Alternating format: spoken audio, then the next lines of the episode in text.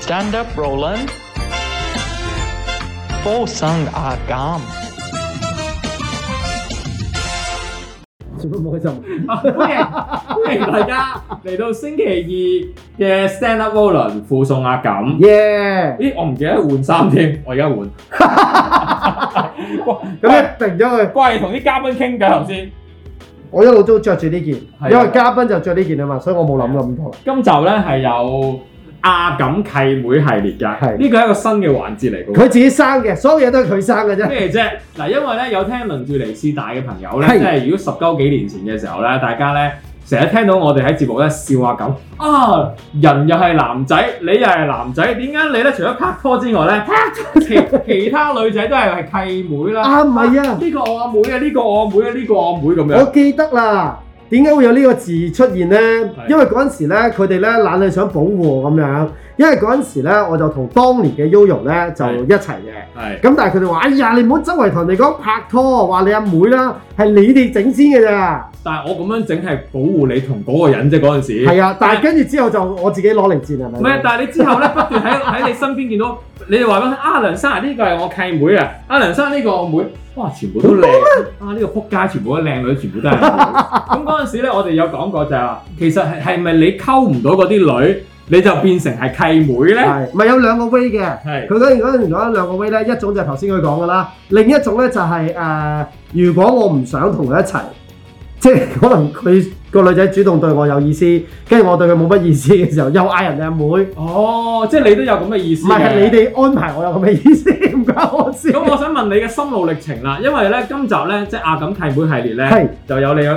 你用個系列嚟形容咧，梗好係有勁啦！啊喂，陸陸續有好多女嚟㗎，咁你其實嚟緊我都會搞梁公子契仔系列㗎，哦！即係你想借啲有你嘅系列，就揾我嚟教飛。 係啊啦係啦，即係咧有阿錦契妹系列，亦都有梁公子契仔系列啊，不㗎。過唔係，應係啦應該咁講，我自己咧不嬲對於誒、呃如果比我年紀細，嗯即係真係我又覺得佢其實乖巧嘅咧，嗯我我唔會特登認佢做妹，但係我因為呃有時我唔係好記得啲人名咧，嗯我就嗌佢阿妹咁樣。係哦啊，即係你嘅心路歷程係諗住咁樣解釋㗎。係啊，同埋而家咧我老啦開始，我就嗌阿女嘅，阿女啊，你都以前係咁樣啫嘛。 OK，即哦係你你其實你唔係因為追唔到人所以叫咗人，我點會追唔到人啊？係喎， 正所謂飲咗阿沙兒，阿錦個 X 啊，開工都唔會 遲，因為你其中一個 X 好中意遲到。冇可能。 呢個講名開名開名開 名開名，你仲記得個 exact？仲要同你合作過。 喂啊！ 我講呢句 啊！到你係飲咗阿沙兒啊！飲咗阿沙兒，啲女嘅笑肉都好鬼甜，都唔話核啊！呢個二同埋二二同埋甜唔麻麻咩？真係唔押啊韻。喂，講契女契契女 系列咩？契妹系列佢即刻即刻 點？即係一跌波係嘛？係啊！咁我哋請第一第一集阿錦契妹系列嘅嘉 賓係我哋有請我你介嘅紹契妹 Cindy，呢啲呢呢個呢個真係真係我契妹嚟嘅，因為我屋企人都識晒佢嘅，係嗯佢入屋入咗屋㗎啊哇！啦。哦你有好多假契妹嚟㗎。我其實我喺度諗咗好耐，我究竟係咪好多契妹？我又真係冇好多契妹，係啊，因為咧我好多妹阿都知道嗯 Cindy 啊，因為咧誒好好值得探討嘅啊好值得探討啊咁契妹系列，因為呢個我哋呢集咪叫鏗鏘集。係啊，因為咧，因為佢而家結咗婚㗎啦嘛，係嗯咁又要令到佢老婆唔憎你喎，即係好多嘢㗎嘛，你明唔明啊？哦不，如我哋首先咧，我哋由深入淺出先。阿 Cindy，你係點樣認識阿錦嘅呢個過誒、程？呃我係十幾廿年前啦，咁我就咧喺港台咧度就參加一個誒、呃、廣播劇嘅，係咁就識咗佢啦。咁之嗰後陣時我喺咪度㗎？應該喺度，我識 你哦你大㗎。我喺度嘅時候，你點會唔喺度啊？咁但係點解我我唔知你同佢發生咗契唔妹係佢契哥佢喺嘅系列天嘅？下入邊。 OK OK，你唔理嗰個 platform 啊，啊係係係。你無視我咧，你眼裏邊冇唔到我嚟㗎啦，嗰啲男係咪 先？我哋繼係續啦，之後咧咁我就誒呃喺、中學啦，咁我就有個學生會嘅，咁學生會就要搞一個 talk 嘅關於啲升學嘅嘢，係咁我就諗起啊，不如請阿啊錦啦，主持，佢哋我做嘉賓佢嗰陣嘉嘉賓嚟嘅，賓嚟係啊嘉賓嚟嘅，咁我請佢嚟誒我哋學校度講 talk 啦，咁就開始熟落咗，因為會傾電話，會聯絡佢啊，嗯點樣揾佢啊咁樣嘅，嗯咁就熟落咗就啊幾好傾喎，咁就認咗做契哥同契妹啦。 OK，嗰但係嗰幾好傾嘅過程咧，嗯 你有冇諗過呢條友係咪想溝你咧？冇中學生嚟㗎咋，喂中學生應否談戀愛？我哋嘅討論。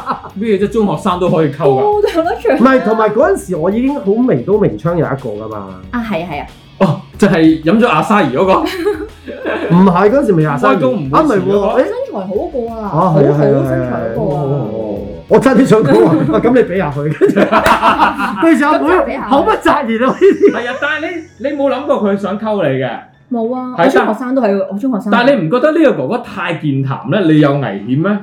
你又唔覺喎，佢個樣好正直㗎嗰陣時，聽唔聽到啊？聽唔聽 到啊？聽唔聽但係到而家啊？唔知點解好似咧 好似小混混咁樣。小，我係小混混，好但係大膽但啊！係你身邊啲同學，譬如知道你同佢咁 friend 嗯咧，有冇叫叫過你唔好咧？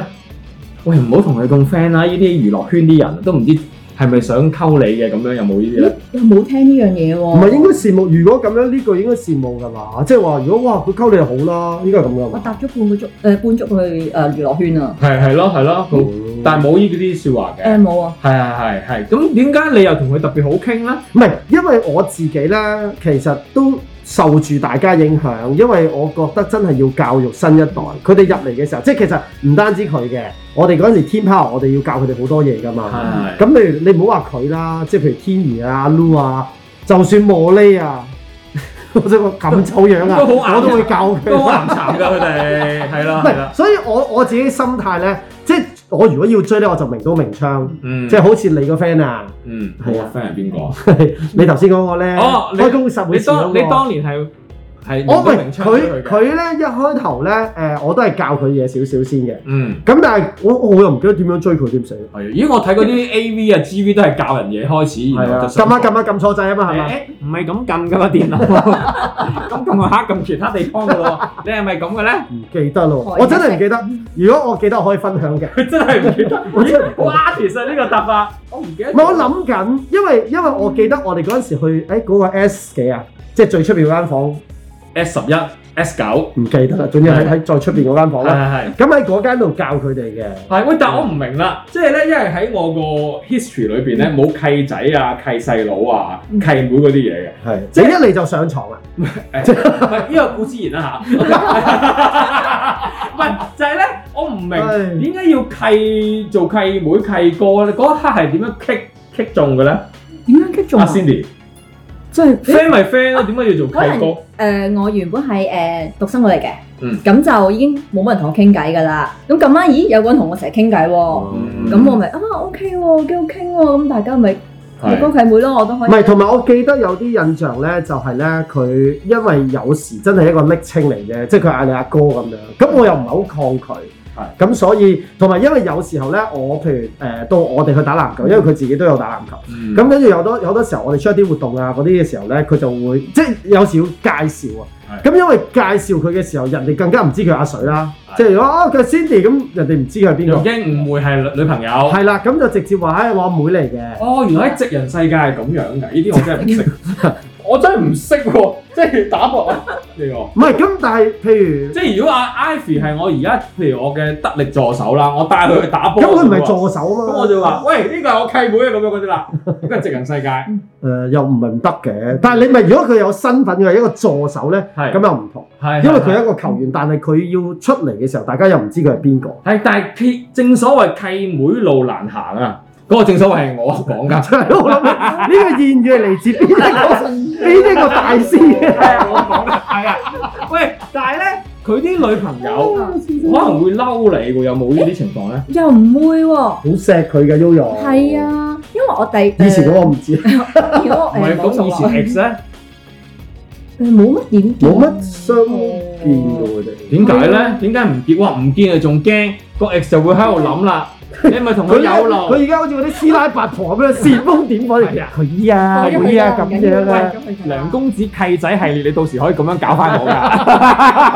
你而家如果我叫契叫食仔系列咧，唔好，我有 image，你啊 我有生意喺 手而啊係家。啊係啊，咁但係啊啊係喎，如果呢樣嘢，咦係喎，嗰陣時你哋又冇傷，係我咯知 Yoyo 好錫我咯，係唔係而家嗰個啦？但係以前咧有冇有冇諗？好諗緊有冇先。擔心過現役女朋友咧會好介意嗯係咩妹啫？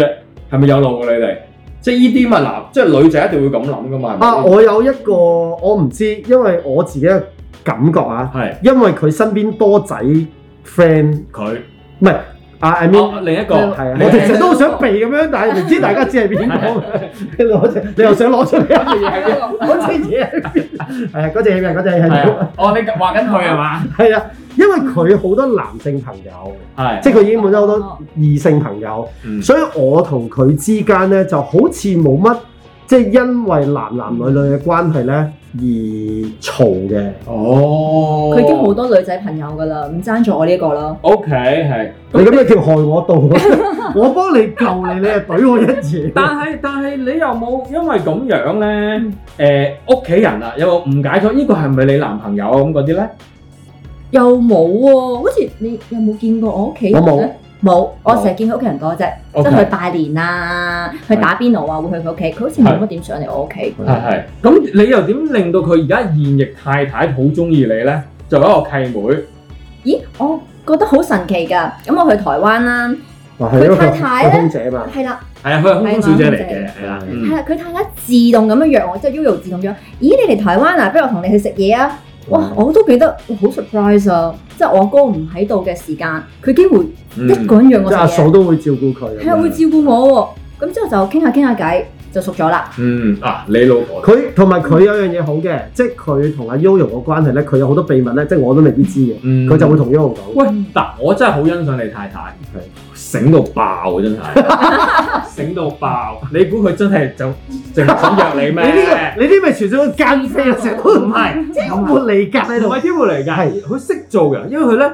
喂，佢要了解下你身邊嘅朋友有咩 乜水先，哦喂，同你 食餐飯就知有冇嘢先，呢呢呢條友同我梁生，你有冇諗住開個攻心計 係咩？係。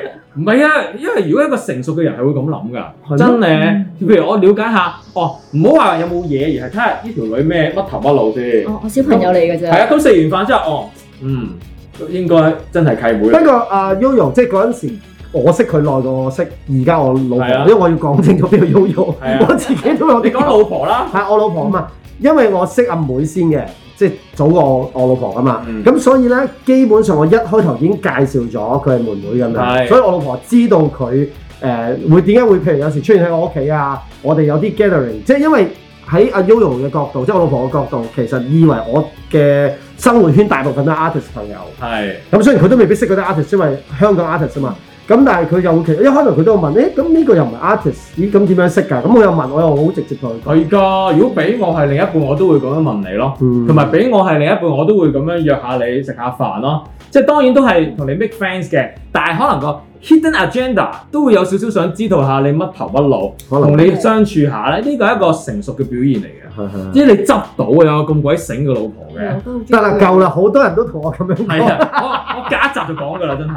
真係㗎，我覺得 Yoyo 真係好好㗎。我而家耐唔耐咧都會 WeChat 下佢啊，傾下偈嘅。有咩愛情問題咧，我都會問係下佢㗎。啊，呢個妹咧依家向外 㗎，即係佢以前咧都會問我呢啲嘢嘅。嗯而，家咧有好多時候我都係 through 我把口咧，哇妹你爸爸乜乜乜乜乜啊，你知唔知乜乜乜？我我唔知嘅。好，咁就啱啦。下一 part 我就係想問一樣嘢嘅，咩就係咧多咗啲契哥咧，好大鑊就係咧影響你自己嘅桃花運。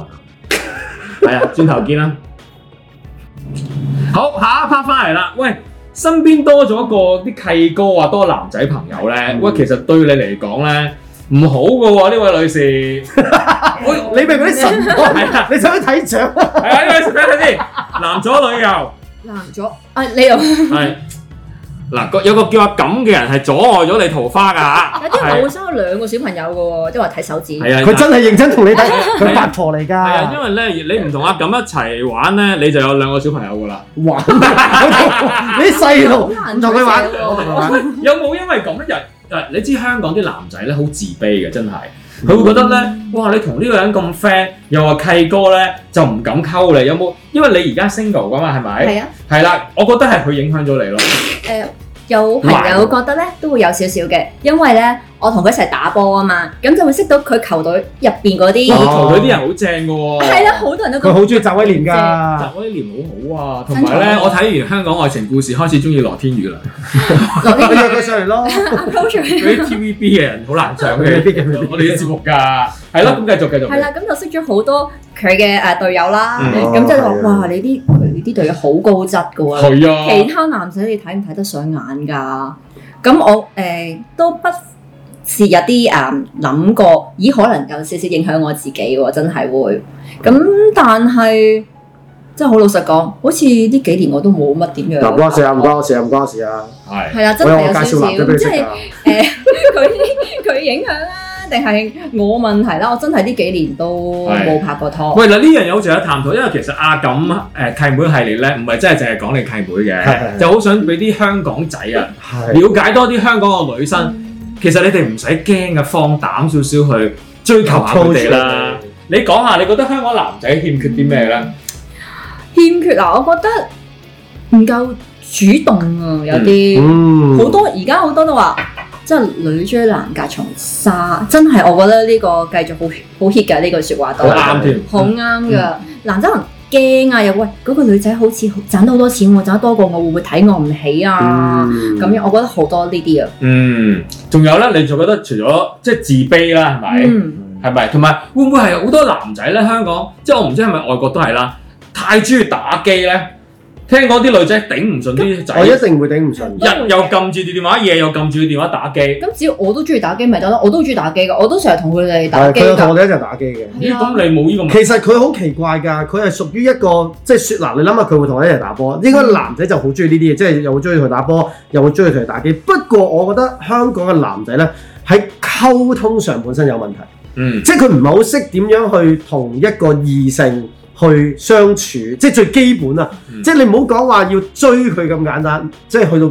溝通嘅，嗯可能佢都唔識點樣令到個女仔得到佢歡心啊，或者點樣氹佢。你睇下香港有幾多男仔識氹女仔㗎？你同唔同意啊？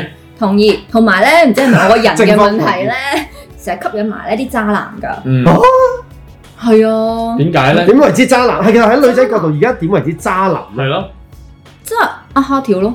係即係呃蝦條。係啊， 佢真係真係啱下條，哇，OK。咁我諗緊，點解我喺諗緊，如果我喺機嘅世界，我算唔算係渣男啫？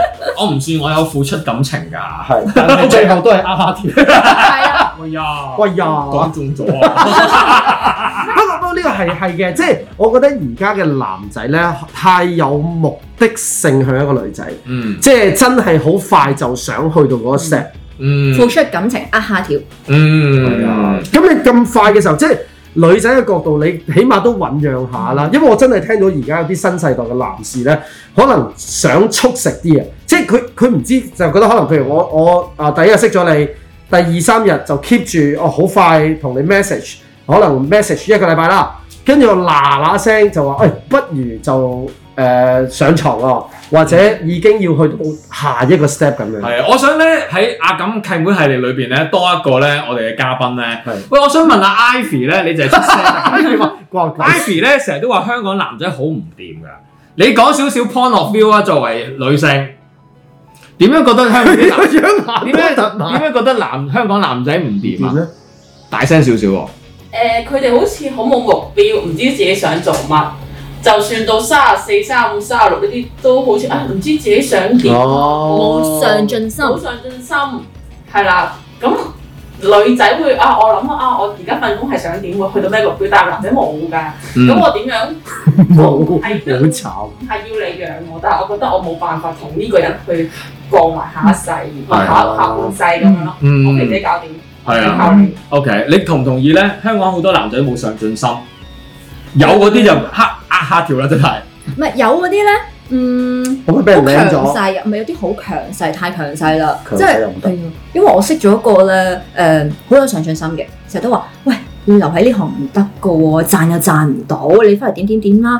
咦，你冇買樓啊？有冇諗過買樓啊？冇買樓唔得㗎，香港人要買樓㗎，咁樣哇嗯好大壓力 啊！嗯，係啦咁似一個 agent 嘅講啲嘢，係啊，同埋咧，可能有比較就有係傷咪啊真係害。想揾你做下線？所有空姐都係一個下線。係啊同 OK，埋咧有比較有傷害啊！咁嗯我識咗誒、呃都有誒唔、少嘅誒、呃台灣男性啦，咁、嗯台灣嘅男性咧就比較温柔啊、體貼啊咁樣哦係嘅，嘅係嘅。咁就覺得哇，咦香港男仔好似真係爭啲喎嗯咁樣咯，咁點解香台灣男仔又唔得咧？佢佢老婆都得話㗎介紹你識㗎，係咯，佢嗰介紹俾唔我，係啊，我未識佢嗰次到啊只攞嚟賤嘅咋， 鬧。因為咧，我就咁啱，我哋有個朋友超筍盤，係有錢就孖沙，你諗下喺台灣喎，咁啊有係算係有幾間誒誒幾個幾個嗰啲咩啊單位，嗯，即係租俾人哋嘅鋪位嚟好啦嘅，係啊好，跟住自己屋企嘅家境唔錯咁樣，係咁即佢係衰咩啊？佢衰咩？佢佢衰衰係你契妹唔係唔係唔係唔 係，佢衰個時機啊哦！因為咧咁啱嗰個男仔咧原本就單身咗好耐，咁我同 U 都識，我覺得啊幾好啊，值得介紹。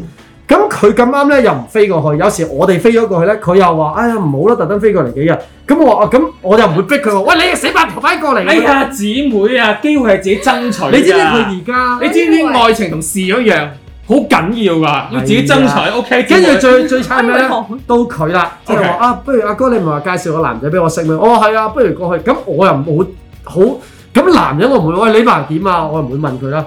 咁我正想話佢過去，我又過去嘅時候，諗住介紹啦。人哋已經拍緊拖，而且好快生咗 B B，而家第二個啦。哦咁冇冇緣分咯，真係係啊，真係整定嘅呢個係啊，係啊，有你要有啲咩條件㗎？其實睇下你嗰啲條件係咪好港女啊？我覺得你又唔係港女啊，嗯誒、聽你講嘢同埋行出嚟。其實啊，我又唔係好，即係其實我覺得個樣咧，其實啱我自己 O K 㗎啦，即係每個人對樣貌嘅標準都唔同。嗰、個靚仔我可能覺得麻麻地啦，其實啱我自己心水得㗎啦。係咁我只係嗰一佢做得一樣嘢 touch 到我係，我就覺得哇，我好中意佢㗎啦。嗯，好似以前嗰啲，哇！以前有一個啦，誒、我哋去野餐，成班人去野餐，誒狗行埋嚟喎，佢就冇喐啊，我保護你一等，咁嗰下已經哇，好咁易 touch 嘅到我，咩係啊，終於有嘢 touch 到我，我就覺得哇， 我心甘情願㗎啦，即係佢嗰佢嗰一下就係起歌係啊！啦，我哋嗰一下有着我，咁係心你？心啊我結婚㗎啦， 係我我我係啊咁嗰啲 touch 到你係要好不自覺嘅喎，真係。係啊啦，咁當然啦，我覺得誒、呃人哋話唔睇樣唔睇樣係假嘅，我唔睇樣，我又點會去去想繼續去了解佢內心咧？係啊，所以我覺得係會睇樣係因嘅啊為。我覺得寧願女仔坦白啲嘅，即係喺呢方面，其實唔好話女仔啦。我以前覺得自己唔係外貌協會，但係我其實相信我都係外貌協會。哦，我絕對係外貌協會會長添啦。係啊，我只係一個啊成員啫。 唔係因為呢樣嘢係，所以有時男仔咧，我聽好多女仔講，你唔一定要好靚仔，但係你要順眼，或者你整齊，或者你有自己着衫風格，而唔係喂呢排咧阿邊個邊個着成咁，我又咁樣着先咁樣。係呢種係最唔吸你引。哋係咪好怕啲污穢嘅男仔㗎哇，怕㗎。 ？OK，即係阿 Ivy 怕唔怕污穢男仔？啊，都怕嘅。唔得嘅？哦，只係污穢佢就叫你唔好行埋去，佢成 你放心，我唔會行埋嚟㗎，Ivy，你知 㗎。佢好笑嗱，你唔好行埋 嚟， Ivy，你唔好行埋嚟啊！互相當啊都會有虛榮心嘅，咁我點帶你出去見？但係我想問一樣係嘢，我想問一樣嘢。嗱，因為你嘅工種啦，嗯即係你誒、呃 suppose 你嘅收入亦都唔錯嘅。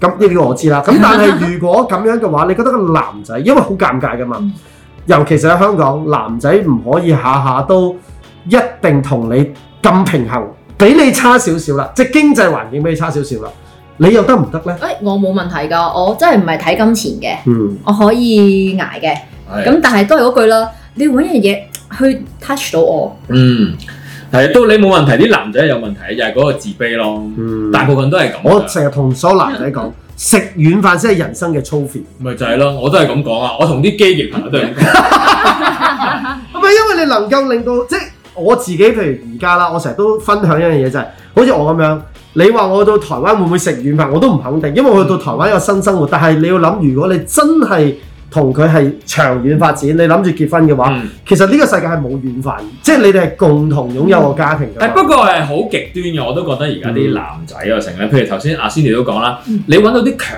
勢、條件幾好嗰啲咧，又佢哋 harsh 得就滯好 harsh 啦，pushing 你做一啲好啊買樓啦，你一定要你有事業心啊咁成啦。但係咧，你又想揾一個啊，可唔可以誒強勢得嚟？又温柔體温貼，柔體貼啲，唔好咁自卑嘅咧，又冇呢啲人嘅喎，都係頭先嗰啲係好自卑啦。嗯哎呀，你揾咁多啊，又幾好喎，我又個人覺得工高啊冇你攀唔起你啦。係咯，唔知點解你而家好難揾到中間啊！所以啲人就覺得呢樣嘢就叫揀擇咯。係啦，係啊我好有共鳴嘅，因為呢個中間位咧，嗯我都喺呢個機技界揾咗好耐。周旋好 耐，係啊，所以嚟緊會有梁公子契仔係就係咁解啦。 因為咧，你真係借借啲又踢翻落唔去。係知我唔知原來喺 strict 嘅世界都係咁啊，女仔都係咁難揾啊！我唔知係咪真係我咧？嗯我見我身邊啲朋友啊，啲空姐朋友咧，其實咧都 keep 住你密啲手咁樣㗎。嗯不過又要睇你自己攬唔攬嘅，即係所謂攬唔攬唔係一定係性方面喎，因為有啲人咧好目標為本嘅，嗯係即係譬如佢佢會願意誒呃嗱、我識一啲啦，即係唔係空姐界朋友啦，有啲咧就係、零試 keep 住試。嗯試咗先，甚至有一啲係誇張到會試 Q 嘅，嗯即係真係會發生埋關係嘅。咁佢兩樣都要求啦，即係佢又覺得啊個人試咗落去先，因為最大問題係如果你 set 咗一紮嘢嗯係，我先去揾係難揾啲嘅。但係你覺得試咗之後，哦有啲嘢可以彌補到，啊原本啊佢好似唔係咁上嗯進啲，但係佢另一啲嘢可以彌補到，哦原來佢家底唔錯，咁佢使乜咁上上進心啫？嗯即係可能有啲嘢可以彌補到，但係 at least 去試。但係我識嘅阿妹咧，佢就唔係好試嘅，即係佢佢寧願就啊一係就揾，但係揾嘅過程當中可能已經好困 難。係啊我覺得寧缺勿濫啊！係啊，誒你同 Ivy 一樣，啊我我覺你得嘅啊將來啊恭喜晒你嘅將來，你嘅你嘅將來大家係 咁。係啊，喂！但係我又覺得得有陣時呢句嘢係啱嘅，寧缺勿濫，但係你哋都要 try 下。唔係，我覺得唔好濫交，但係其實可以嘗試濫情嘅，即係但係你每一段感情都認真咪得咯。我覺得咧，誒、可能之前拍拖，我覺得分手係有啲煩啊，係係，即係我覺得哇，我唔啱，我就要分手，係好煩嘅，成日咧就唔可以做咁嘅 WhatsApp 佢，喂，我哋分手啦，即係一嗯定要當面講清楚成，嗰成件事好煩。攰啊，開始真係攰。係，咁我就覺得不如算啦，揾到個啱即係寧先願啦，先開始都啦。唔開始。係啦，同埋如果你開始咗，如果有個更加好嘅唔敢嚟 approach 你，咁點樣咧？嗯我係，話你呢個柏拉圖式戀愛嚟嘅喎，永遠都唔會有得到結果即係我不如揾咗一個 OK 好嘅，咁咪 O 先咯，先開始咯，唔好係試住開始，好似騎牛揾馬咁樣。係啊，咁所以嗱，節目尾聲咧，我哋要俾啲香港男生知道啊嚇。嘅喎。佢個電話號碼係邊個？嗱，啊想識阿 Cindy，首先你可以 inbox 我同阿錦，係咁過我哋咗你個關先。係啊，我哋我哋會轉介俾你啦，係咪？另外係咧，其好實犀利㗎啦，IG 可以 search 到㗎嘛。咪就係嗯咯，咁啊，另外就係咧，我哋想多啲香港男生知道咧，就係嗯咧，嗱，每集抄低阿錦契妹系列嘅 notes，嗱呢一集嘅 notes 咧就係咧。如果 Cindy 作為一個女仔話咧，其實咧佢唔係介意大家有冇嗰啲呃誒誒誒揾錢多與少財富啊嘅啦，，物質嘅嘢。係啦，最緊要係有一個 moment 感動到佢。嗯，嗱，呢樣嘢你哋自己慢慢思考下。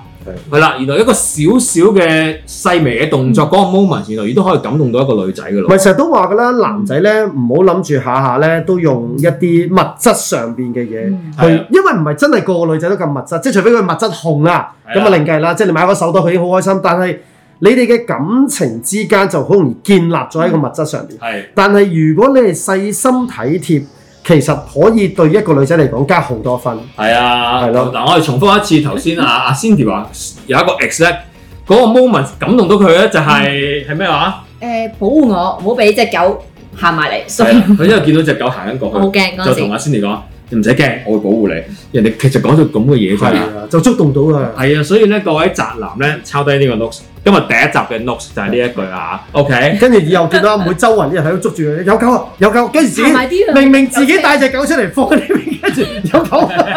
有人啊，嗰 啲。你唔使驚，Sugar Daddy 喺度，嗯我會保護你，多謝你。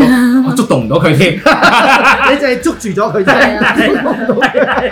好多謝 Cindy 今日上嚟啊，thank you。咁我亦都希望大家啦，如果各位香港男生啦有興趣咧 pay as you like 我哋嘅話咧，請自由奉獻俾我哋嘅節目啦嗯吓，係啦，當過一千蚊嘅話咧，我哋帶 Cindy 出嚟見你。我哋啊我哋所有嘢依家個個 standard 都係一千蚊啊，係咪？一千蚊好起跳。尖啊，一尖起標啊！好啦，多謝 Podcast 同埋 YouTube 嘅朋友，聽日見，拜拜。拜。Ah Stand up, Roland. Posang agam.